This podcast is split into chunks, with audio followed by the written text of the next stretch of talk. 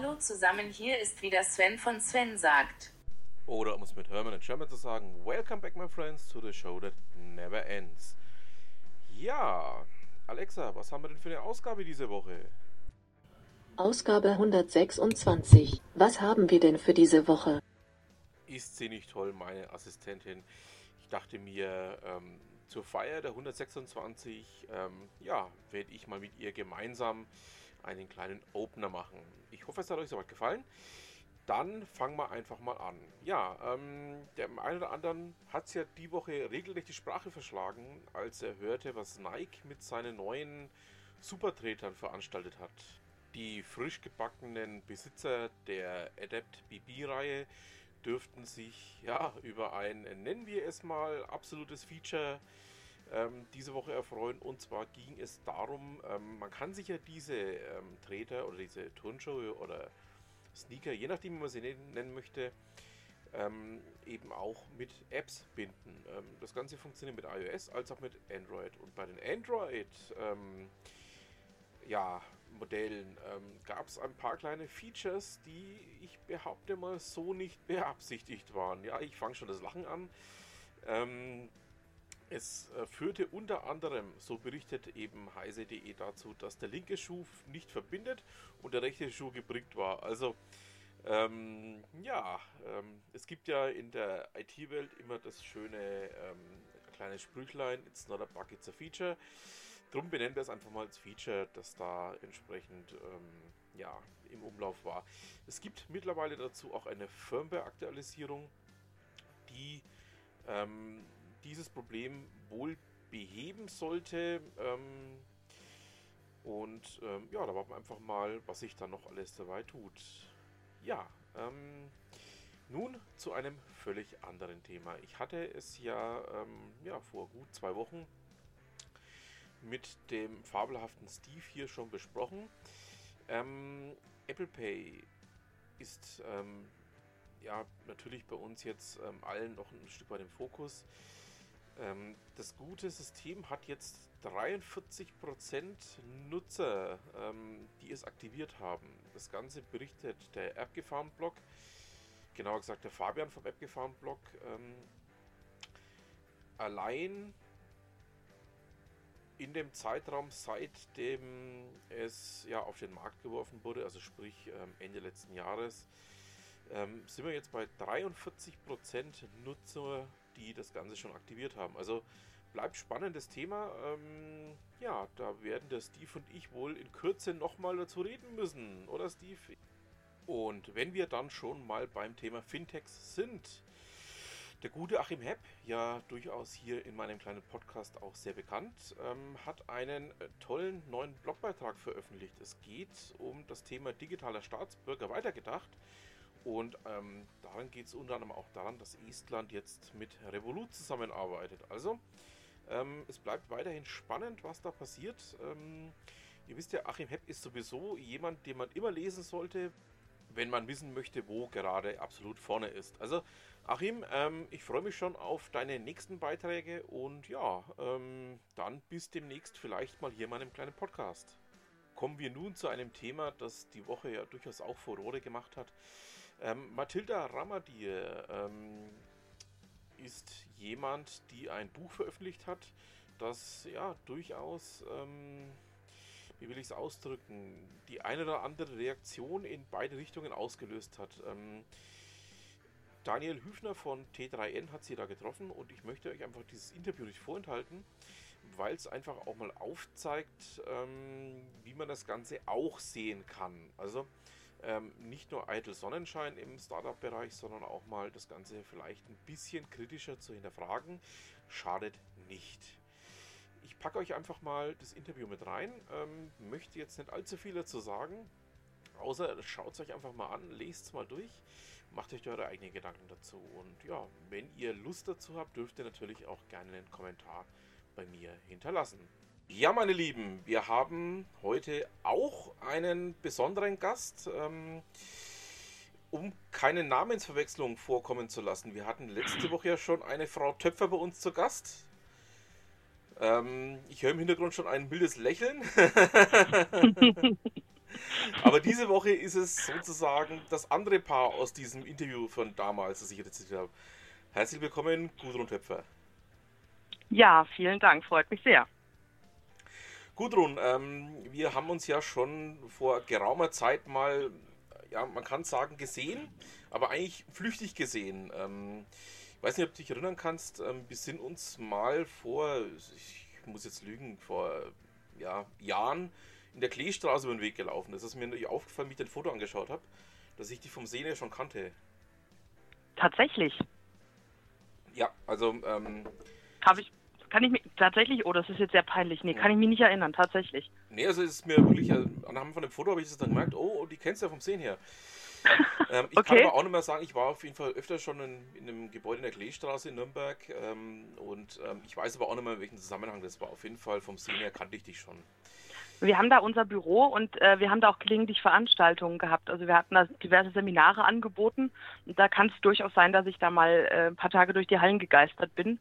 Ähm, da warst du wahrscheinlich zu irgendeiner Veranstaltung da, entweder zum Thema Demografiemanagement oder Personalthemen, irgendwie sowas. Ähm, jein, es könnte aber auch sein, dass ich dort gearbeitet habe, weil ich habe nämlich mal ein paar Wochen in der Kleestraße für ein Projekt gearbeitet, eben in diesem Gebäude. Ah, na dann hat sich das gerade zufällig überschnitten da. Hm, also wäre möglich, dass es eins von beiden war, genau. So, ah.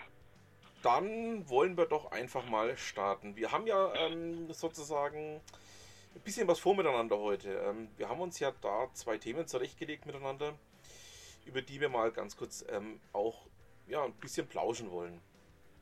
Es mhm. geht zum einen ja um das Thema Arbeitsplatzpsychologie oder auch gefragt, warum kündigen so viele denn innerlich Mhm. Das ist natürlich ein riesen, äh, eine sehr große Frage und die lässt sich nicht so richtig gut pauschal beantworten. Ähm, grundsätzlich ist es ja so, dass Menschen ganz unterschiedlich sind in Bezug darauf, was sie sich von einem Arbeitsplatz erwarten und äh, wann sie zufrieden sind und was dann dazu führt, dass sie kündigen. Also das Spektrum ist so breit, wie die Menschen verschieden sind. Deswegen ist die Frage relativ schwierig und ich als Arbeits- und Organisationspsychologin befasse mich natürlich genau mit der Verschiedenheit dieser Fragen. Und es ist natürlich ein großes Ärgernis aller, äh, ich sag mal, Führungskräfte im ersten Mal, äh, dass es darauf keine pauschale Antwort gibt. Das ist natürlich sehr lästig. Man hätte gerne die Antwort, ja, das liegt daran und wenn du dies tust, dann passiert das und alle sind immer zufrieden und äh, sind motiviert bei der Arbeit, haben Spaß dran, erfahren Sinn und werden nicht kündigen. Und diese Antwort gibt es nun mal leider nicht. Deswegen ist es die, die lästige Pflicht, da ein bisschen näher reinzugucken und dann zu sehen, es gibt sehr viele Einzelpunkte, die dazu führen, dass Menschen zufrieden sind auf der Arbeit und die alle herzustellen oder zu liefern als Arbeitgeber ist natürlich auch relativ schwierig.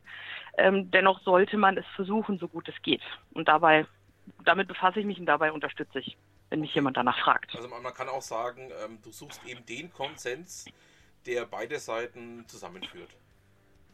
Richtig. Und äh, das ist oft relativ schwierig und äh, das ist meine persönliche Meinung. Es ist die nobelste Aufgabe der Führungskraft, jeden Einzelnen so zu behandeln. Jetzt klingt behandeln ein bisschen brutal, aber dem so gegenüberzutreten, wie er das braucht, dass er ein optimales Arbeitsumfeld hat. Und das macht Führung zu einer sehr zeitraubenden und sehr anspruchsvollen Aufgabe. Und äh, man hat auch als Führungskraft, so erlebe ich das, wenn ich Coachings mache, immer das Gefühl, man ist ein bisschen unfair, weil man behandelt nicht alle gleich. Man macht dem einen äh, da ein Angebot, man geht hier einen Kompromiss ein, für den anderen regelt man das Ganze so und so. Aber es geht, glaube ich, nicht anders, um dieser Unterschiedlichkeit irgendwie gerecht zu werden. Es ist halt wie im, richtigen Leben, sage ich jetzt mal, ähm, ohne Kompromisse geht es halt leider nicht. Ähm, und ja. Genau.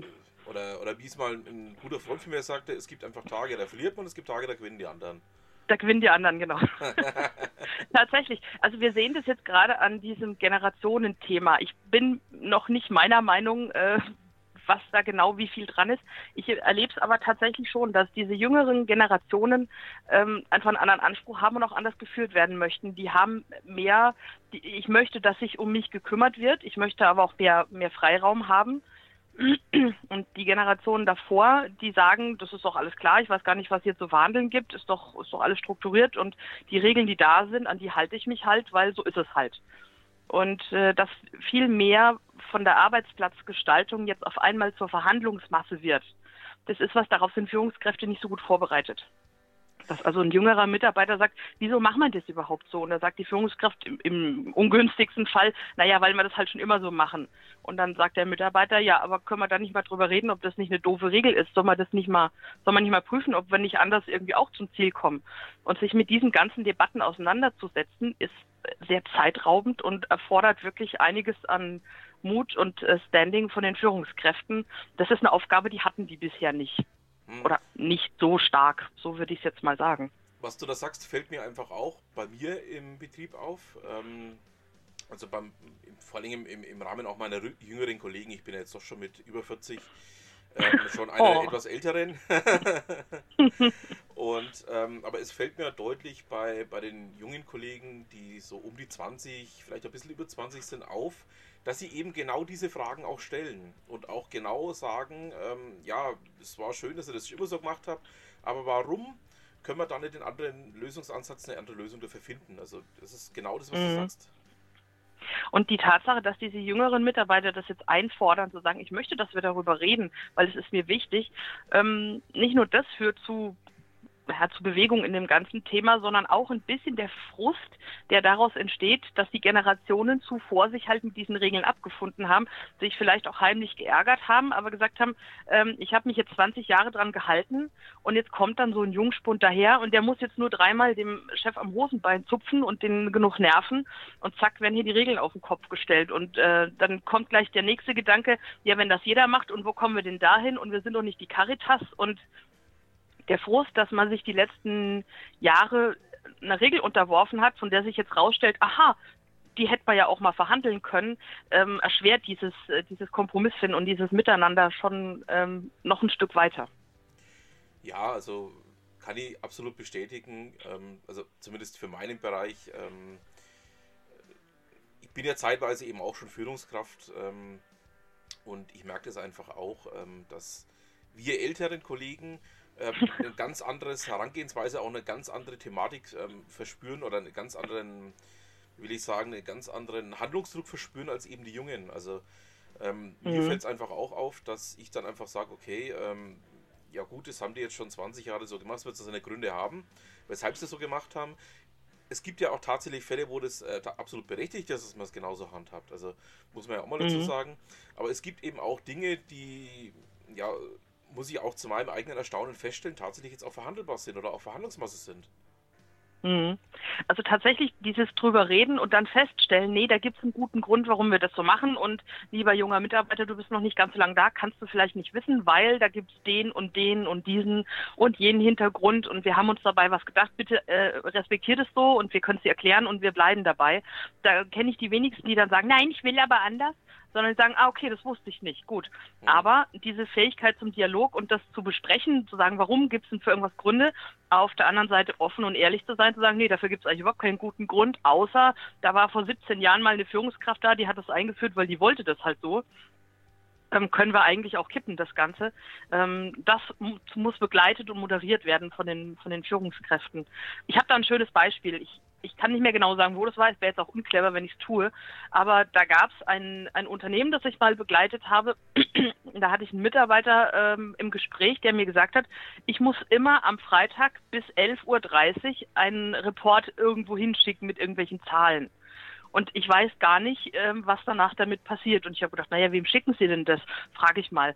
Und dann sagt er, ja, das ist eine, eine ähm, Reporting at so und so Adresse. Und dann habe ich gesagt, naja, Sie könnten ja mal gucken, schreiben Sie doch in die nächste E-Mail mal eine Frage, ähm, wer sind Sie denn? Also was machen Sie denn mit den Daten? Und er hat gesagt, er macht es schon seit sechs, sieben, acht Jahren er hat auch nie ein Feedback zu bekommen. Also hat er in die nächste E-Mail reingeschrieben, Entschuldigung, ich, ich, bin nicht ganz sicher, ähm, was machen Sie denn mit diesen Daten und auch vor dem Hintergrund können wir das irgendwie vereinfachen oder brauchen Sie das so noch, weil das hat sich die Jahre über nicht geändert.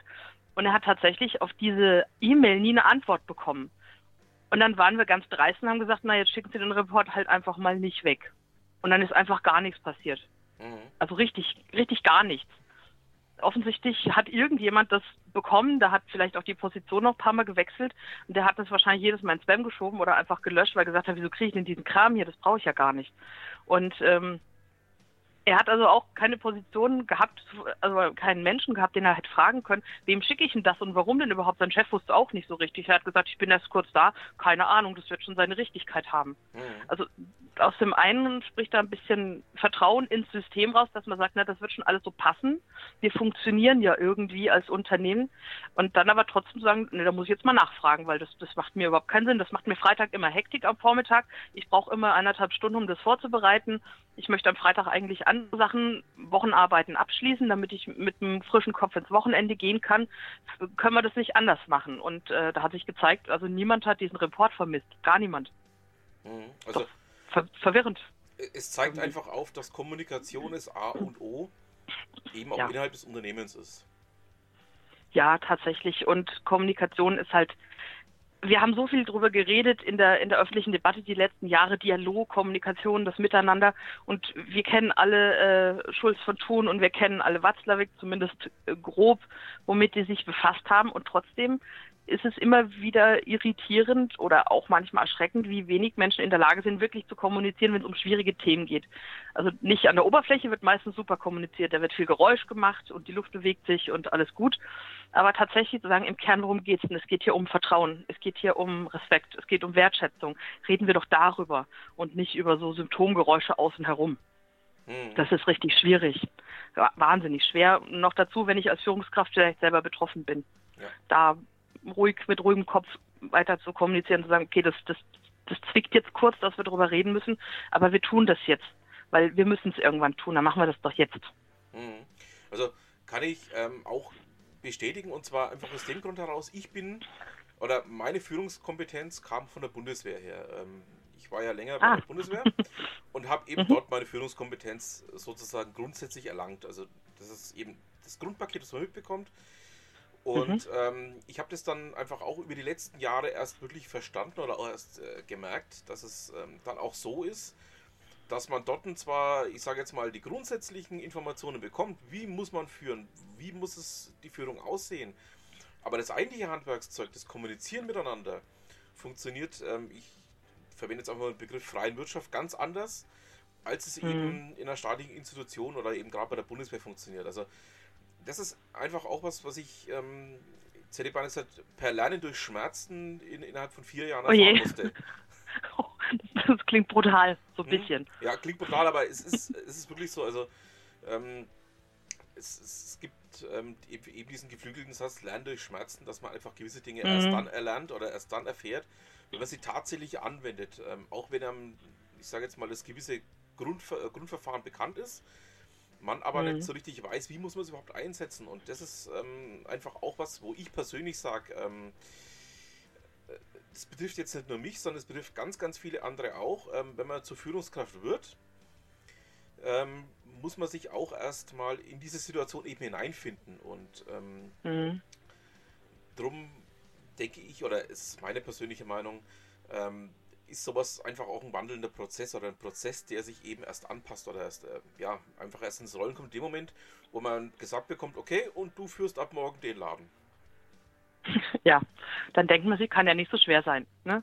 Genau, und dann steht man da und denkt sich, Moment, das ist jetzt nicht ähm, der militärische Bereich, sondern das ist was Ziviles. Kann ich mhm. die Mitarbeiter hier einfach mal so abfertigen oder muss ich vielleicht dann doch irgendwas anderes berücksichtigen? Also das ist einfach der Punkt ähm, den man da mitbekommt oder den man da einfach auch vermittelt bekommt. Und das ist eben ein mhm. Prozess, der sich über Jahre hinweg erstmal festigen muss. Und ähm, der Mensch ist ja, ist ja lernfähig, so drücke ich es mal aus. Und äh, ich für meinen Teil habe es mhm. eben jetzt über vier Jahre hinweg gelernt. Ähm, wie muss ich auftreten, wie muss ich mit den Leuten reden. Ähm, und ähm, ja, darum war mir einfach auch diese Frage mit der Arbeitsplatzpsychologie so ein bisschen am Herzen gelegen, weil ich mir dann einfach gedacht habe, okay, ähm, ich habe in ja, meinen über 20 Jahren Berufsleben jetzt auch schon oft genug erlebt, dass äh, Leute einfach immer innerlich kündigen, weil sie sagen, nö, also mit dem arbeite ich nicht zusammen oder aber nö, ähm, die Situation, die sich jetzt hier ergibt, ist aus meiner Sicht ähm, einfach nicht mehr das, wofür ich mal irgendwann unterschrieben habe. Mhm. Also ja, man muss ja auch unterscheiden zwischen, zwischen den Bereichen, sage ich mal, wo jetzt wenn ich mal ein bisschen an die Bundeswehr denke, wo eine ganz klare Hierarchie herrscht, wo das auch wichtig ist, dass die eingehalten wird, wo es bestimmte Regeln gibt, ähm, die kann man jetzt gut finden oder nicht, aber man muss ja nicht zur Bundeswehr gehen. Genau. Ähm, und, und Bereiche, wo man sagt, da brauchen wir das nicht, weil es, es tut dem Arbeitsergebnis nicht gut, wenn wir so starr hierarchisch sind. Na, wir haben ja gerade die Riesendebatte über agiles Arbeiten, über äh, New Work. Ähm, das darf ich jetzt wahrscheinlich gar nicht mehr sagen, nachdem Xing sich umbenannt hat. Aber äh, tatsächlich muss man unterscheiden, wo sind denn Bereiche, wo das Sinn macht, dass ich eine straffe Struktur habe, dass ich feste Regeln habe und wo ist es nicht so.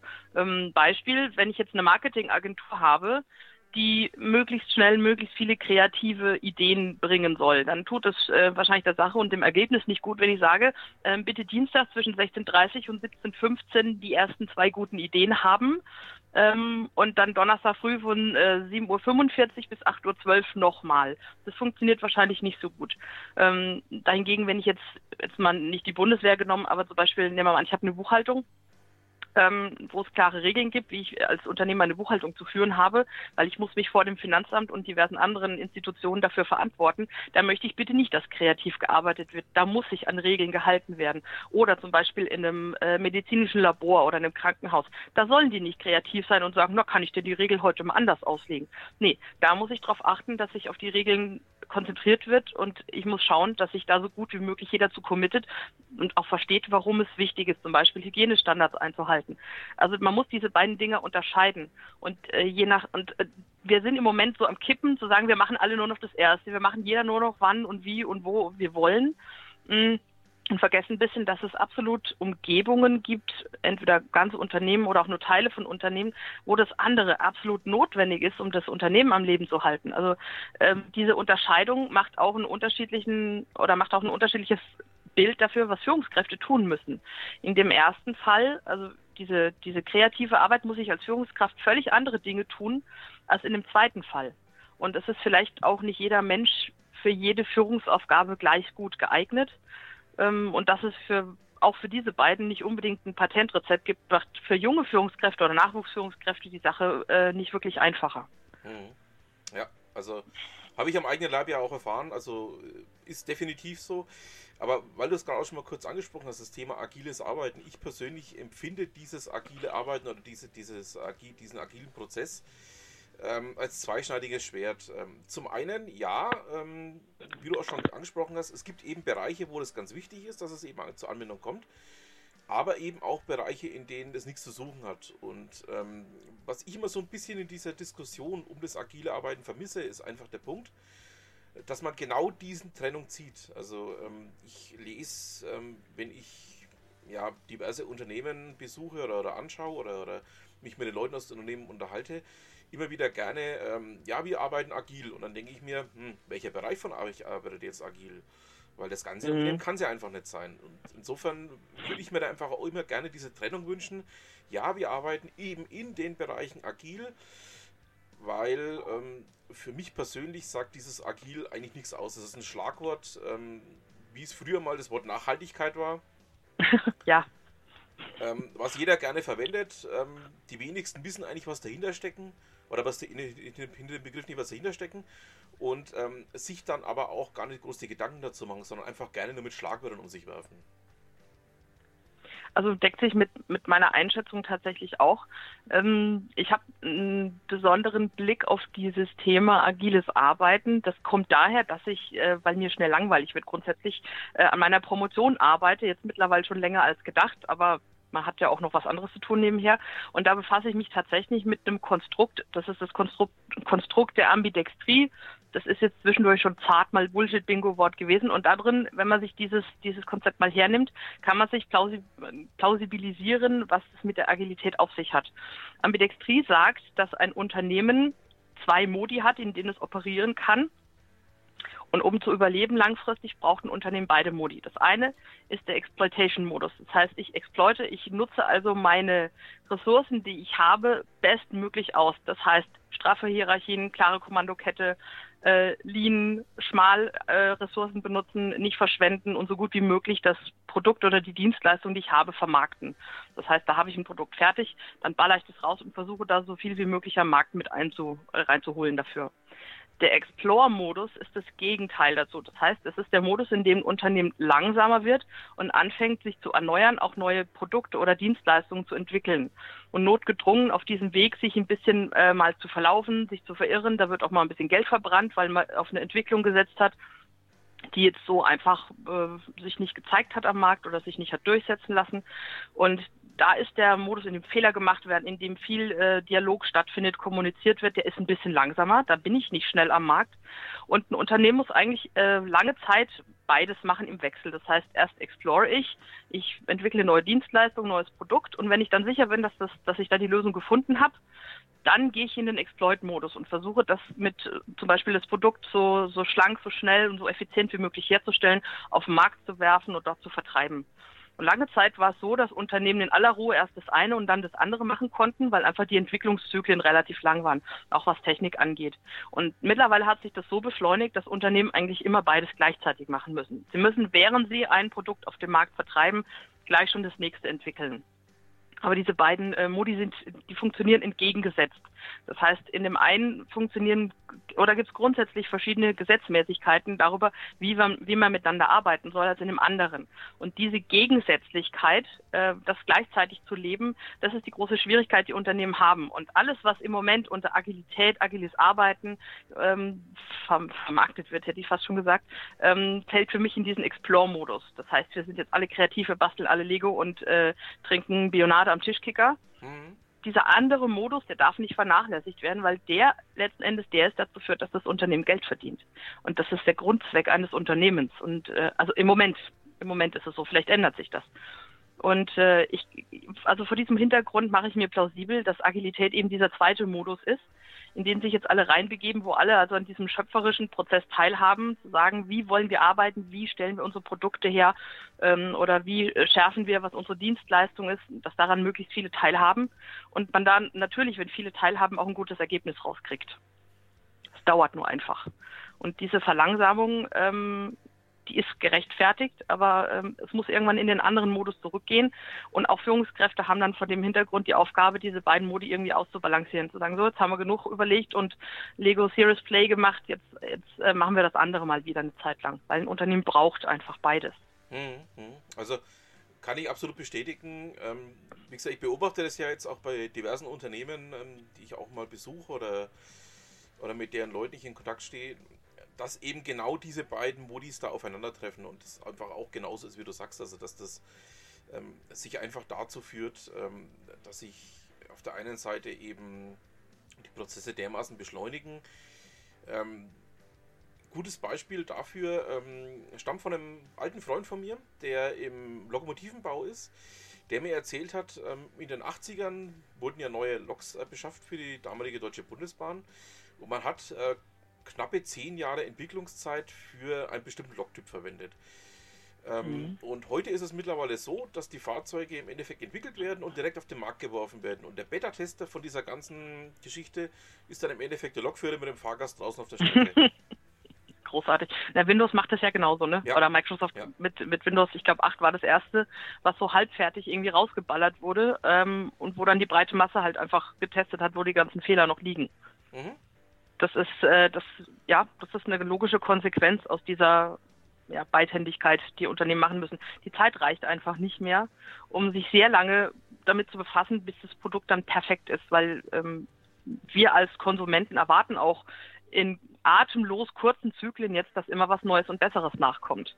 Ja, und es geht halt auf, auf Kosten von Qualität an, an irgendeinem anderen Eckchen. Exakt, das ist der Punkt. Also es geht dann einfach irgendwann eben in eine Richtung ab, die eigentlich keiner haben möchte, die aber einfach dadurch entsteht, dass man, ähm, ich sage jetzt mal, mit der Fehlersuche noch gar nicht am Ende war und dann aber schon tatsächlich ähm, das Produkt vermarkten muss.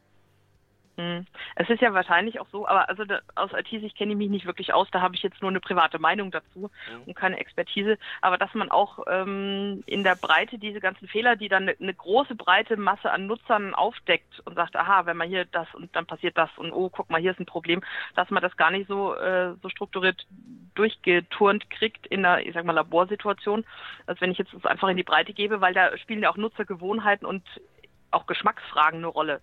Ne, wie Ja. der Nutzer das denn gerne haben möchte. Das sind gar nicht immer zwingende Sachgründe, sondern auch einfach ähm, unser Konsumverhalten hat sich ja auch verändert, wie wir Technik benutzen, wie wir äh, Laptops benutzen, wie wir unsere Smartphones benutzen. Und äh, da ist einfach viel, das sind Trends, die eine Rolle spielen und auch Geschmack. Und das ist was, was man in der, in der Testsituation vielleicht gar nicht alles abdecken kann. Mhm, Vielleicht schafft, schafft man das einfach gar nicht. Und dann bleibt da mir gar nichts über, als äh, irgendwie die Nutzer dann damit zu belästigen, zu sagen, okay, ähm, dann sagt uns doch mal, wie ihr es gerne hättet und wir versuchen das dann so schnell wie möglich nachzuziehen. Mhm, genau. Also ähm, das ist einfach auch was, was mir auffällt, ähm, dass es eben genau dieser Punkt ist. Aber wir haben vorhin ähm, schon mal beide so ein bisschen in einen anderen Bereich reingeschielt. Ähm, den Bereich Weiterbildung. Ähm, es ist ja allgemein bekannt, dass ich ähm, neben meiner Arbeit auch noch ein Studium betreibe. Du machst ja auch noch eine Promotion nebenher. Ähm, ich habe jetzt in meinem Berufsleben einfach auch die Erfahrung gemacht bei verschiedenen Arbeitgebern, dass das Thema Weiterbildung vielleicht gar kein so wahnsinnig gutes Image hat. Also ähm, ich drücke es mal so aus, ach, Sie machen eine Weiterbildung, ja schön, ähm, hoffentlich behindert Sie das nicht bei der Arbeit. Also so in etwa kommt das öfters, öfters mal entgegen. Bei meinem Ja. aktuellen Arbeitgeber muss ich sagen, ist es Gott sei Dank nicht der Fall. Aber Mhm. eben bei diversen vorhergehenden Arbeitgebern war das durchaus schon mal der Fall. Und ähm, ja, was muss ich denn eigentlich ändern, damit gerade auch dieses Thema Weiterbildung, ähm, jetzt kommt wieder das Schlagwort lebenslanges, lebenslange Bildung, die gerne, mit der ja gerne um sich geworfen wird. Ähm, oder eben, ja, man muss sich einfach weiterbilden, was ja auch immer gerne als Schlagwort verwendet wird. Ähm, was muss ich denn da eigentlich ändern, dass ähm, da hier ein deutlich besseres Image entsteht? Mhm. Das ist eine Riesenfrage. Also die Frage ist sehr, sehr, schon wieder sehr umfangreich. Ähm, ich versuch's mal, ähm, da was, was Gerades für rauszukriegen. Also grundsätzlich tatsächlich ist dieses Thema lebenslanges Lernen tatsächlich, also es ist ja von der Begrifflichkeit her schon, schon alt. Also das, ich habe 2001 angefangen zu studieren, Bildungsplanung damals. Da war diese Begrifflichkeit lebenslanges Lernen schon, äh, schon vorhanden und man hat schon drüber gesprochen, wie wichtig das ist. Schwierig, ähm, ich glaube, wenn man jemanden in der Theorie fragt, ob man dem zustimmen würde, dass das wichtig ist, da würde keiner heutzutage mehr Nein sagen. Schwierig wird es dann an dem Schritt in die Praxis, wo sich das, wie du gerade gesagt hast, irgendwie zum Arbeitsleben verhalten muss in irgendeiner Relation. Und ich rede jetzt nicht davon, dass ich zum Beispiel privat einfach aus, aus Spaß zum Beispiel eine neue Sprache lerne oder äh, einen Häkelkurs besuche, sondern ich rede tatsächlich von Qualifikationen, die ich auf der Arbeit mit benutzen kann oder später werde nutzen können. Und die grundsätzliche Frage ist dann, wie verhälten sich dieses Lernen zu meinem Arbeiten? Klar, das wird später dazu beitragen, wird damit vielleicht irgendwie wertschöpfend sein, aber, jetzt kommt das große Aber, ich kann diesen Prozess nicht genau beschreiben und nicht genau kontrollieren. Das heißt, ich kann, ähm, ich, also ich muss zum einen das in Ort und Zeit irgendwie fassen. Ein Arbeitgeber müsste dann ja sagen, na ja, jetzt räume ich dir hier äh, fünfmal einen Tag ein, wo du zu einer Weiterbildung gehen kannst, aber ich kann nicht genau berechnen, was werde ich denn irgendwann davon haben. Werde ich als Arbeitgeber diese fünfmal einen Tag Weiterbildung und noch ein bisschen lernen, äh, vielleicht am Wochenende oder so, werde ich das wieder reinholen? Weil einfach ein Lernprozess und auch das Lernergebnis näherungsweise zwar schon, aber nicht genau bezifferbar ist. Und das ist ein Problem, das wird sich nie lösen lassen. Nie. Nie. Ich kann das nicht genau in, mit fünf Stellen hinterm Komma ausdrücken, ähm, was der Arbeitgeber davon haben wird, dass er mir diese Weiterbildung entweder bezahlt oder mir dafür Zeit einräumt oder wir teilen uns das irgendwie, was ja eigentlich gute Praxis ist. Das, ähm, das ist nicht kontrollierbar und das widerspricht unserem, äh, wir wollen es aber genau berechnen und das muss sich lohnen. Diesem, diesem Drang dazu widerspricht es einfach. Und ich glaube, deshalb ähm, kann an diese Stelle nur treten, zu sagen, ich vertraue darauf, dass mein Mitarbeiter ähm, da was Sinnvolles ausgesucht hat an Weiterbildung. Ich habe das mit ihm abgesprochen und dann muss ich da ein bisschen loslassen und Kontrolle abgeben und sagen, ja, das wird sich schon irgendwann wieder reinspielen. Ich kann es nicht, ich kann es nicht genau beziffern. Und wir haben einfach eine lange Tradition von, von Aufrechnen von Zahlen und lohnt sich das? Darauf gucken wir und das ist auch nicht schlecht. Aber das steht dieser Entwicklung ein bisschen im Wege. Ein anderer Punkt ist auch, dass wir Lernen und Arbeiten als getrennte Prozesse ansehen. Und vor dem Hintergrund dessen, was wir schon gesagt haben, schnellere Entwicklungszyklen, ist das eigentlich gar nicht mehr zu trennen, weil wir können für einen gewissen Inhaltsbereich einfach den das ganze Wissen nicht mehr komplett umfassen. Wir müssen uns damit abfinden, dass wir überall nur noch kleine Teile davon wissen. Und in dem Moment, wo ich diesen Satz hier sage, hat sich das Wissen auf der Welt schon wieder so viel erweitert.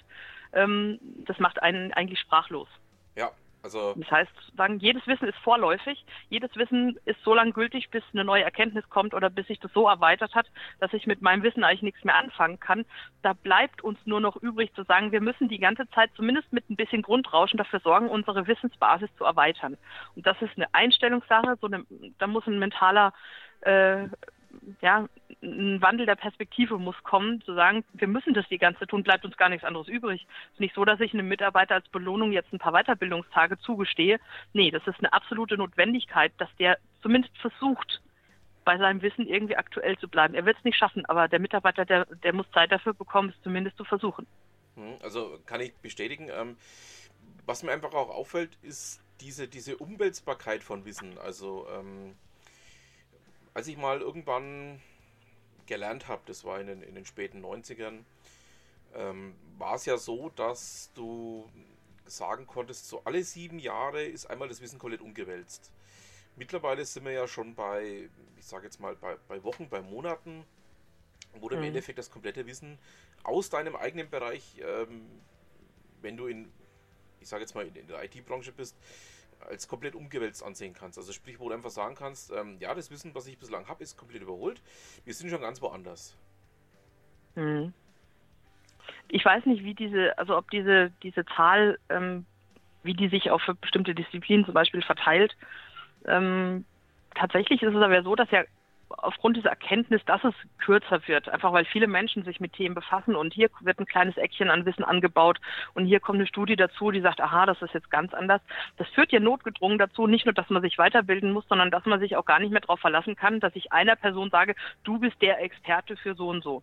Der kann dann immer noch derjenige sein, der am meisten von dem Thema weiß, aber der wird nicht alles wissen. Mhm. Das heißt, es gibt auch eine ganz neue Anforderung an äh, miteinander arbeiten, weil ich muss mich darauf verlassen, dass ich nicht einen Menschen habe, sondern vielleicht vier oder fünf, die sich, wenn man deren Wissen zusammenwirft, die sich da gut auskennen und die dann schon zu einer, zu einer brauchbaren Lösung kommen werden. Aber dieses äh, Spezialistentum, dass ich einen habe, der in einem Thema immer alles weiß, das müssen wir uns einfach verabschieden. Und das ist vielleicht auch so ein bisschen frustbeladen, dass ich sage, na ja, der ist jetzt der Quasi-Expert, also der weiß schon ganz schön gut Bescheid, aber der weiß nicht alles. Auch der wird äh, nachgucken gehen, äh, wenn ich ihm irgendeine Detailfrage stelle. Und das muss ich einer Person zugestehen. Und äh, dieses, wieso weißt du das nicht? Ich habe gedacht, du kennst dich da aus. Das muss halt einfach aufhören. Ja, aber aktuell ist es noch gang und gäbe. Also ich kann da aus ähm, hm. meinem jetzigen Berufsleben ja äh, durchaus ähm, erzählen, dass es wirklich so ist.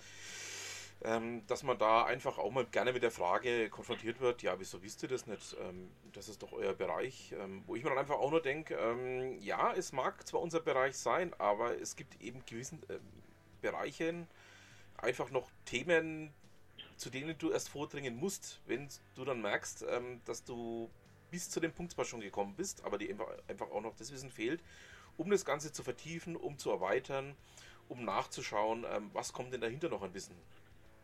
Mhm. Und da sind wir nämlich, also genau bei dem, was du sagst, sind wir beim nächsten Bullshit-Bingo-Wort, nämlich Fehlerkultur. Ja. Oder wir sind ein bisschen weiter gefasst im Umgang mit Nichtwissen. Fehler ist ja, es gibt solche und solche Fehler. Aber äh, wie gehe ich denn damit um, dass ich was nicht weiß? Und ich muss zum Beispiel meinem Chef gegenüber sagen dürfen, du, das weiß ich nicht. Ich gucke nach, ich weiß auch, wo ich nachgucken muss oder ich weiß, wen ich fragen könnte oder mit wem ich mich besprechen könnte. Aber bevor ich jetzt viel Energie reinstecke, eine Lösung vorzuschieben, von der ich jetzt schon weiß, das ist irgend so ein, das ist irgend so ein Alibi-Ding, damit mir bloß keiner draufkommt, dass ich die Antwort nicht gar nicht, also nicht richtig weiß, da muss ich sagen dürfen, hör mal zu, ich weiß es nicht genau. Ich, ich habe eine Idee, ich habe eine Ahnung, die wäre so und so, die kann ich jetzt auch erklären aber bevor wir uns darauf verlassen und darauf irgendeine Entwicklung aufbauen, irgendein Produkt, irgendwie ein Prozess, da gehe ich nachgucken. Lass mich, gib mir ein paar Tage, ich schaue nach und dann bringe ich dir eine gute Lösung her. Und das muss einfach akzeptiert werden. Und ähm, da sind wir noch nicht, weil wir sind, ähm, wir wollen natürlich nicht dabei erwischt werden, dass wir sagen, weiß ich nicht, obwohl es äh, einfach völlig albern ist. Also wir können das nicht mehr wissen. Es, es geht nicht. Mhm. Ne, und das macht auch ein bisschen, ein bisschen demütig. Also wenn ich jemandem gegenübertrete, der sagt, das ist tausendprozentig auf jeden Fall so und da gibt es überhaupt gar keine zweite Meinung zu, da werde ich schon hellhörig. Ja, gerade ja. dann, wenn mir jemand, ähm, ich habe es ja gestern auch noch auf Twitter schon mal geschrieben, äh, gerade dann, wenn mir jemand mit der absolut endgültigen Lösung kommt, in dem Moment ähm, kriege ich schon das große Zittern so nach dem Motto, na, ich bin mir nicht so sicher, ob das so alles so stimmt, wie du das sagst. Mhm. Also die, genau diese Vorläufigkeit zu sagen, nach allem, was ich im Moment weiß und mhm. überblicken kann, ist die Lösung so und so. Aber die könnte sich unter Bedingungen A, B, C, X, Y, Z auch ganz anders gestalten. Ähm, wir haben halt einfach gern eindeutige Antworten. Ne? Ja, ja, ist es jetzt so oder so? Und freilich, ich muss eine Entscheidung treffen. Ich muss auf irgendwas eine Entscheidung aufbauen. Und auch da kommt wieder dieses Thema Kommunikation zum Tragen. Ein Vorgesetzter, der eine Entscheidung treffen muss, der sagt, okay, ich höre mir alles an, dann wäge ich ab. Und der sagt, wahrscheinlich ist es so. Und der sagt, naja, es könnte aber auch sein, dass demnächst so und so und, und, mm, und ich weiß nicht. Das ist, ein, das ist total unsexy als Führungskraft. Der, der sagt, ja, was denn jetzt? Sag, mach eine klare Ansage. Mhm. Und wenn ich dann ehrlich bin als Mitarbeiter, muss ich sagen, ich weiß es nicht. Es könnte so, vieles spricht dafür, es könnte aber auch so und so. Wie gehen wir denn damit um? Was machen wir denn damit jetzt? Und dann, man, man, spricht von Viabilität des Wissens. Also ich nehme das Wissen, das mir den nächsten Schritt ermöglicht. Dann bleibe ich aber stehen und sage so, jetzt gucke ich mich um, wo hat mich denn das hingeführt? Äh, sind wir noch auf dem richtigen Weg? Und das, das ist natürlich völlig unerotisch, weil das ist langsam, es ist unsicher und jeder dritte Satz ist, hm, weiß ich nicht, müssen wir mal schauen das macht ja nicht so richtig Spaß, aber das ist das, was eine gute Lösung produziert. Genau, also es deckt sich einfach völlig auch mit meinem eigenen Erfahrungsschatz, was man einfach mal sagen muss. Ähm, zum einen, man muss beide Seiten abwägen, zum anderen aber auch muss man Entscheidungen auf dem Wissen treffen, das man gerade eben hat. Man, man weiß gar nicht, ähm, wo das Ganze genau hinläuft. Es gibt mhm. jetzt einige wenige Ausnahmefälle, wo man dann tatsächlich noch weiß, wenn ich die Schraube so und so fest anziehe, dann ist es so und so fest. Aber ansonsten, ähm, wenn es dann darum geht, um irgendwelche größer gefassten Prozesse, ähm, anzuschauen, äh, muss man einfach wirklich sagen, ja, ich kann bis zum gewissen Punkt, kann ich eine Entscheidung treffen, muss aber dann auch in der Lage sein, meine Entscheidung zu revidieren und entsprechend anzupassen an die tatsächlichen Gegebenheiten, die sie ergeben. Genau, das Revidieren, das finde ich einen total wichtigen Punkt. Ich muss in der Lage sein zu sagen, so, das war doof, habe ich mich getäuscht, äh, alles halt, wir müssen nochmal neu nachdenken. Und auch das müssen Führungskräfte lernen, zu sagen, ich habe ich entscheide jederzeit nach bestem Wissen und Gewissen aber aufgrund der Lage, dass ich nicht alles wissen kann, dass Leute mir zuarbeiten, dass auch die sich mal wieder täuschen können. Das kann ja sein. Ist ja passiert einfach. Ähm, müssen wir sagen, das war jetzt nichts. Da müssen wir jetzt nochmal nachdenken. Und äh, ich muss in der Lage sein, das im Notfall auch zwei oder fünf oder sieben Mal zu tun, im Sinne des Ergebnisses. Und nicht zu sagen, so, jetzt kann ich ja nicht schon wieder sagen, dass wir zwei Meter in die falsche Richtung gegangen sind, jetzt Augen zu und durch, weil das führt absehbar in die Katastrophe. Ne? Und da, da gibt es ja wahnsinnig viele Beispiele, die können wir ja alle jeden Tag in den Medien beobachten, wohin das führt, wenn jemand nicht in der Lage ist zu sagen, äh, ups, da habe ich mich getäuscht, ähm, wir, lass uns doch mal nachdenken. Ja. Und äh, klar, der Mensch hat gern klare Verhältnisse. Wir wissen gern, ist jetzt A oder B. Ähm, aber es führt nicht immer zu einem guten Ergebnis. Es gibt Umgebungen, wo ich sage, da muss ich auf ein sehr hochverlässliches Wissen muss ich aufbauen. Und bevor ich es nicht genau weiß, mache ich gar nichts. Äh, nehmen wir mal, weiß ich nicht, medizinische Forschung zum Beispiel. Mhm. Da möchte ich nicht, dass die glauben, dass das Medikament funktioniert. Und wenn nicht, ups, dann machen wir halt neu. Nee, da sollen die bitte so lange rumprobieren, bis sie sich sicher sind. Und dann darf das Medikament auf die Allgemeinheit losgelassen werden. Aber bei anderen Sachen ähm, ja, und man muss unterscheiden, wieder wie vorhin, wo funktioniert denn welche Gesetzmäßigkeit gut und äh, dieses unterscheiden können, wann ist denn was. Das ist, glaube ich, für Führungskräfte die große Herausforderung jetzt gerade. Mhm. Ja. In Bezug auf, auf, auf Wissen, auf, auf Prozesse, auch in Bezug auf Menschen. Ne? Wie ja. wir ganz am Anfang gesagt haben, für den einen funktioniert das, der braucht enge Leitplanken, der braucht enges Feedback, ähm, der fordert eine enge Anbindung. Und es gibt einen, den kann ich äh, loslaufen lassen, sag hier machst du mal und der kommt dann nach vier Wochen wieder, äh, sagt, guck mal, hier brauche ich noch einen Input, dann gebe ich ihm den, dann geht er wieder weiter. Und ich muss dieses, ich muss entscheiden können, äh, wann was ist man braucht einfach ein gewisses Maß an Gespür für den Einzelnen, für äh, die Leute, ähm, denen ich, äh, ja, denen ich beigeordnet bin, um einfach zu entscheiden, ähm, wen kann ich wie führen, wie muss ich wen anleiten, wie muss ich wen ähm, ja, durch, durch, die, durch die Gegebenheiten ähm, bringen. Das ist, das ist einfach der Punkt. Mhm. Und dieses, dieses Gespür haben, jetzt bin ich ja nur viel in, in technischen Umgebungen unterwegs, also in, in Logistik- und Produktionsumgebungen, das ist so mein, ja, mein Lieblingsspielplatz. Ähm, dieses Wissen darum, das Gespür für Menschen, das ist in diesen Umgebungen einfach durch die Ausbildung der Beteiligten einfach oft äh, nicht so richtig nicht so richtig gut repräsentiert, äh, möchte ich mal sagen. Mhm. Ähm, dass ich einen Menschen nicht behandeln kann, jetzt wieder das, das Wort behandeln, das klingt immer so fies, äh, aber behandeln kann wie eine Maschine, das muss ich da erst so richtig durchsetzen, weil Menschen unterscheiden sich von Maschinen. Das klingt total albern, aber ähm, tatsächlich funktionieren Menschen ja nach völlig anderen Gesetzmäßigkeiten. Mhm. Ne? Eine Maschine ist eine, es gibt ja die Unterscheidung triviale Maschine, nicht triviale Maschine ist von, von Heinz von Förster, diese, diese Unterscheidung oder diese Begrifflichkeit. Und eine triviale Maschine ist eine, eine Maschine, wie wir sie uns vorstellen. Da gebe ich einen Input, dann kommt ein Output raus. Und das kann ich hundertmal machen, da kommt immer der gleiche Output raus. Oder ein kleiner Input erzeugt einen kleinen Effekt. Ein großer Input einen großen Effekt. Mhm. Ähm, zum Beispiel eine Stereoanlage. Jetzt Genau. Super, alt, super altmodisches Wort. Ja. Genau. Wenn ich da drücke, wenn ich die anschalte, dann geht die an. Und wenn ich die ausschalte, geht die wieder aus. Und das kann ich 5000 Mal wiederholen. Solange bis der Knopf ausgeleiert ist, funktioniert immer das Gleiche. Und der Lautstärkeregler, wenn ich ein bisschen drehe, dann wird es ein bisschen lauter. Wenn ich voll aufdrehe, wird es voll laut. Das kann ich x-mal wiederholen. Äh, triviale Maschine. Ich kann komplett verstehen, wie der Wirkmechanismus drinnen funktioniert. Ähm, das ist immer gleich. Und es ist ein großer Fehler, wenn man glaubt, dass Menschen auch so sind, weil Menschen sind nicht triviale Maschinen. Äh, da gibt es einen Input, das gibt einen Output, aber der gleiche Input, der kann 15 verschiedene Outputs erzeugen, je nachdem, wie der Mensch gerade drauf ist. Mhm. Das weiß jeder, der mal mit einem Kind in Urlaub gefahren ist und das Kind fängt ab Kilometer 8 an zu fragen, wann sind wir denn da? Da antwortet mal die ersten drei Mal noch, ja, das dauert noch, das dauert noch. Dann fragt das Kind immer wieder das Gleiche, wann sind wir denn da, wann sind wir denn da? Das heißt, ich habe immer wieder den gleichen Input. Aber nach dem 20. Mal klingt der Output ganz anders. Nämlich, äh, frag noch einmal und dann flock ich dich bei der nächsten Parkplatzmöglichkeit an und ich fahre ohne dich weiter. Das heißt, das System, was dazwischen ist, nämlich das genervte Elternteil in dem Fall, mhm. entscheidet, wie der Output dann äh, aus, aussieht, obwohl der Input immer der gleiche ist. Mhm. Das heißt, Menschen funktionieren so nicht. Und äh, das gleiche ist mit der, mit der Stärke des Inputs. Ein kleiner Input kann einen kleinen Effekt geben, kann aber auch einen großen Effekt geben. Zum Beispiel dieses berühmte Fass, das äh, dann überläuft, wenn der letzte Tropfen draufkommt. Dann kommt eine Kleinigkeit dazu und der Mensch äh, kriegt zum Beispiel einen Wutanfall, mhm. wo man dann sagt, das war doch jetzt nur noch eine, ich habe doch nur, also ich wollte doch, ich wollte dich nicht, äh, was ist denn jetzt los? Mhm.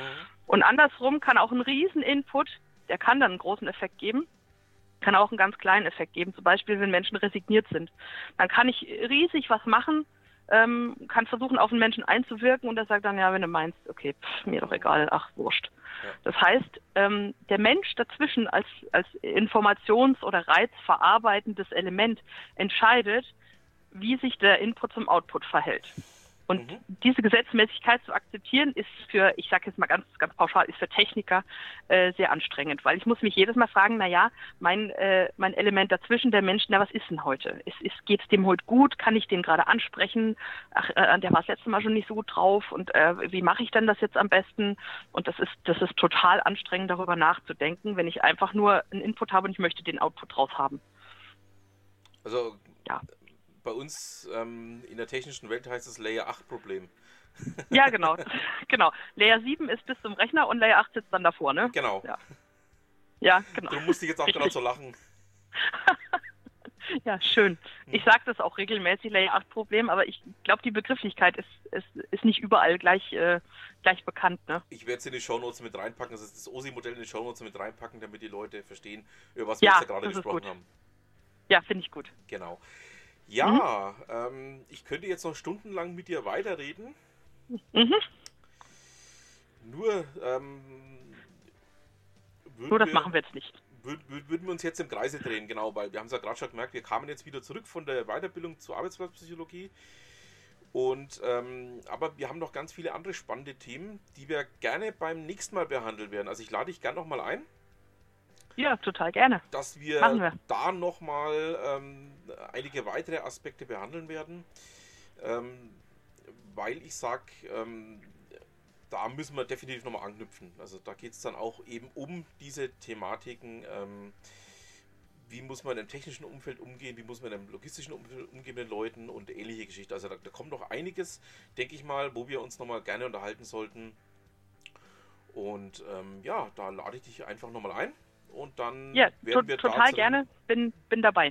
Zu dem Themenbereich nochmal ein bisschen mehr machen, genau. Mhm. Ja, Gudrun, ich danke dir und übrigens, du hast nicht gefränkelt. Ähm, wir haben nämlich, ähm, wir haben, man muss dazu wissen, Gudrun kommt ja auch aus Franken, so wie ich. Bei mir hört man es ja. Ohne, ohne Franken. Genau, aber bei ihr hört man es fast nicht oder eigentlich heute gar nicht. Ähm, wie wir im Vorfeld telefoniert haben, hat man es ein bisschen gehört.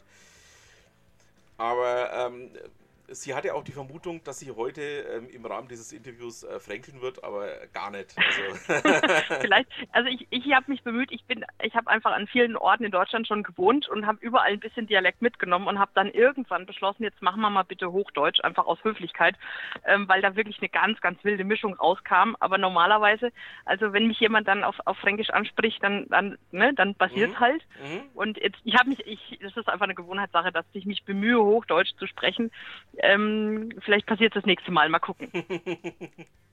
wir schauen. Na, schauen wir dann einfach mal nach, genau. Jawohl. Jawohl. Dann vielen Dank, Gudrun Töpfer. Dankeschön, hat Spaß gemacht. Da freue ich mich ja glatt umso mehr auf das nächste Interview mit der guten Gudrun. Ähm, Wird es wohl auch in einiger Zeit geben. Wir haben da ja noch einige Themen, die wir gerne miteinander noch besprechen möchten. Ja, ähm, ich packe euch natürlich auch ähm, bei der Gudrun einen Link zu ihrem ähm, Blog und auch ja, zu ihrer Firmenwebseite ja, bei mir in den Shownotes. Ihr wisst ja, alle Themen, die ich hier bespreche, findet ihr natürlich in den Shownotes. Ja, ähm, wir sind natürlich noch nicht am Ende. Ihr wisst ja, ähm, in meinem kleinen Podcast hier gibt es natürlich noch eine Rubrik, die wir auch heute, wie selbstverständlich jede Woche, behandeln werden. Es geht um den Beitrag von Ute Mündlein. Was haben wir denn von Ute für diese Woche? Einen, wie ich finde, nicht alltäglichen Beitrag.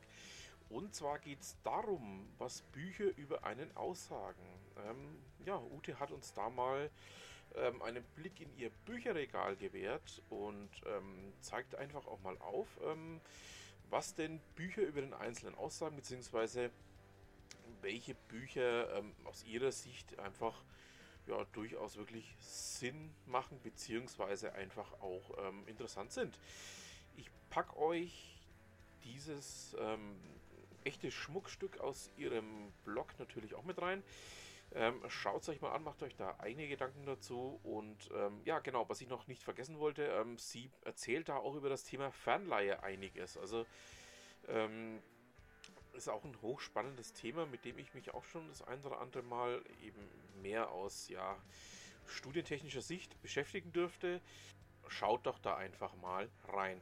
So, damit haben wir es dann auch für diese Woche. Ich bedanke mich fürs Zuhören, wünsche noch ein schönes Restwochenende und was immer Sie machen, machen Sie es gut.